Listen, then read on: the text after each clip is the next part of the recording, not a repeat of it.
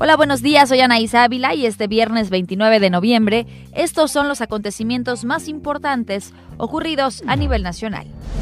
Luego de contar con el aval de 17 congresos locales, la Cámara de Diputados declaró constitucionales las reformas en materia de revocación de mandato y consulta popular.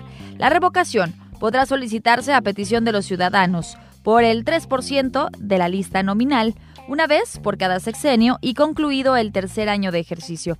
En caso de proceder, la presidencia será ocupada temporalmente por quien tenga el liderazgo del Congreso.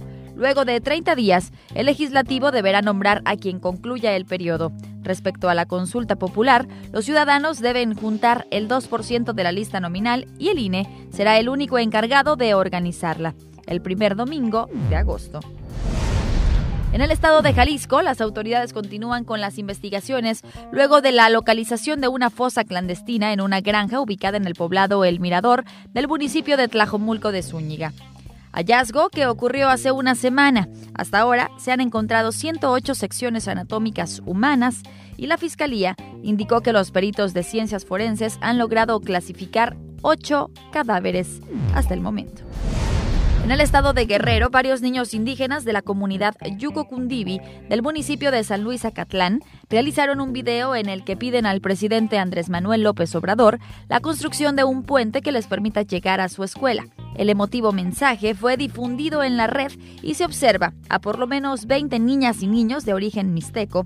Uno de ellos lee un escrito dirigido explicando que hay dos formas de llegar a su escuela, hacerlo por un camino de una hora o atravesar un puente colgante, poniendo en riesgo su integridad física y su vida. En el mensaje del menor, que aún con dificultad pronuncia el español, se entiende claramente que solicita la ayuda del presidente ya que son niños que quieren salir adelante para apoyar a su pueblo, donde viven sus padres y sus abuelos.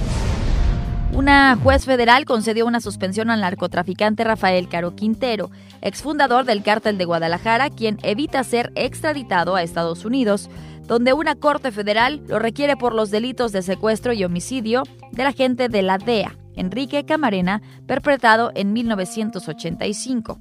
En su petición, Quintero también reclama la orden de reaprehensión que hay en su contra para que cumpla el resto de su condena de 40 años de prisión, de la cual solo han pasado 28 años dentro de la cárcel. Recuerda que esta y más información la puede encontrar en nuestro portal meganoticias.mx. Este viernes usted ya está listo para empezar el día.